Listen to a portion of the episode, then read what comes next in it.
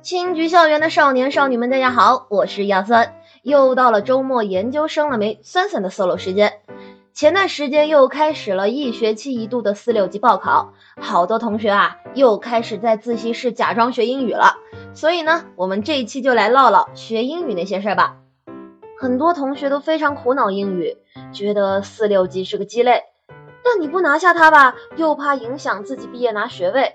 尤其是学中医的同学。觉得我是搞中医的，英语在未来用得上的可能性还不如数学呢。起码我数学买菜的时候还能用得上，加加减减的。但是如果真是这样想啊，你就大错特错了。其实我们中学时期学的东西，都是为了给未来专业的拓展打一个基础。语数外的内容很日常很实用吧？历史教育给予我们一个视角去预判和迎接未来。政治嘛，大家都懂的。那物化生的原理呢？渗透在我们的生活中，帮我们避开百分之八十的朋友圈谣言。那说说我自己吧，我的数学是真的特别差，英语也不太好，就语文稍微值得骄傲。当年高考报志愿的时候，觉得自己文言文还算有优势，对中医这个专业呢也挺感兴趣。还有一个原因就是觉得中医对英语和数学应该不做要求吧。但事实上我真的是太 naive 了。数学我们就不用说了啊，只要你学过医学统计学，你就会发现数学从未离开你。英语呢，本科要求四级，研究生六级，博士八级。虽然现在很多中医类的学校在毕业上对英语的要求没有太高，但不代表这个要求会一直在原地踏步。而且有多少人考研都死在英语上啊？有心的同学一定会发现，不管是本科生还是研究生。一些奖学金之类的评定，抛开那些对专业课的分数要求，还有一项硬标准就是英语。当然，不是每位同学都对奖学金有执念，但是每位同学都要毕业吧。我本科的时候听老师说了一个八卦，有一个比我高好几级的学长，成绩挺好的，临床也很溜。他毕业的那几年呢，本科生还没有那么难找工作，本来科主任也挺看好他的，但是医院的人事就是不让签。理由是他四级没过。我们那个时候听到这个故事的时候，说医院会不会就是嫌弃他是本科生，但他其他的业务方面无可挑剔，所以才拿四六级来做文章？那我们的老师那个时候淡淡的回了一句：“那没有办法，他的英语就杠死他了。不管人家拿英语卡他是有心还是无意，他的英语就是限制了他过这一关。”为什么北上广深有那么多的私立学校，从小学就开始给小孩进行全方位的双语教育？为的就是让孩子从小开始逐步的熟练的掌握这个工具啊！英语真的是非常有用的工具，语言上的良好沟通就可以让本来陌生的人互相了解彼此。相信很多和我同龄的人都有感觉，如果把自己丢到异国他乡，生存下来第一件难事儿就是来自语言不通。但对于一些从小都受到双语教育的孩子来说，地域对他们来说根本不是限制，因为他们在语言沟通上没有障碍，在北京、上海和纽约、伦敦是完全一样的。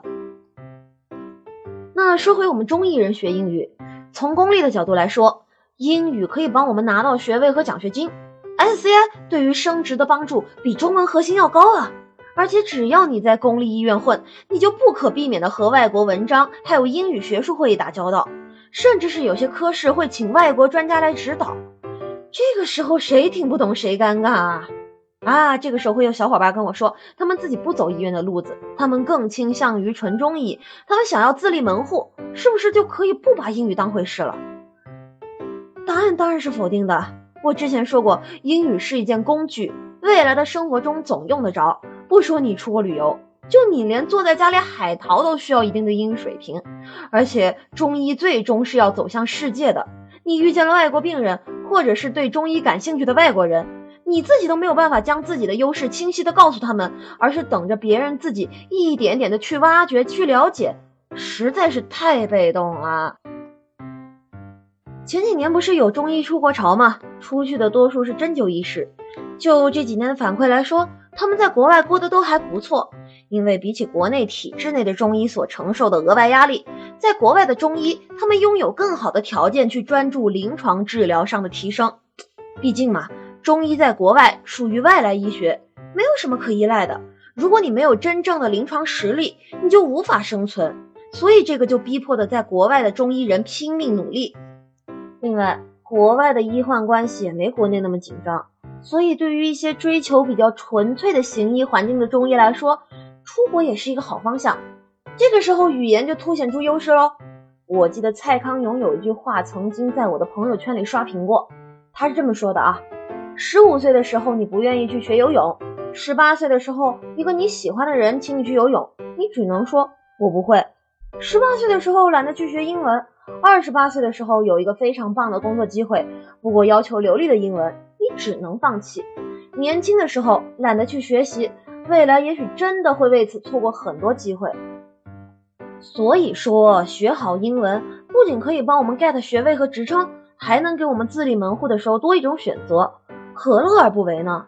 而且现在学英语的环境比以前好太多了，我们拥有互联网这么大一个资源库，英剧美剧随便刷，随时都可以用手机 app 背单词，还有那种抱团读英文小说的打卡社群，基本上可以达到边娱乐边学习的程度了。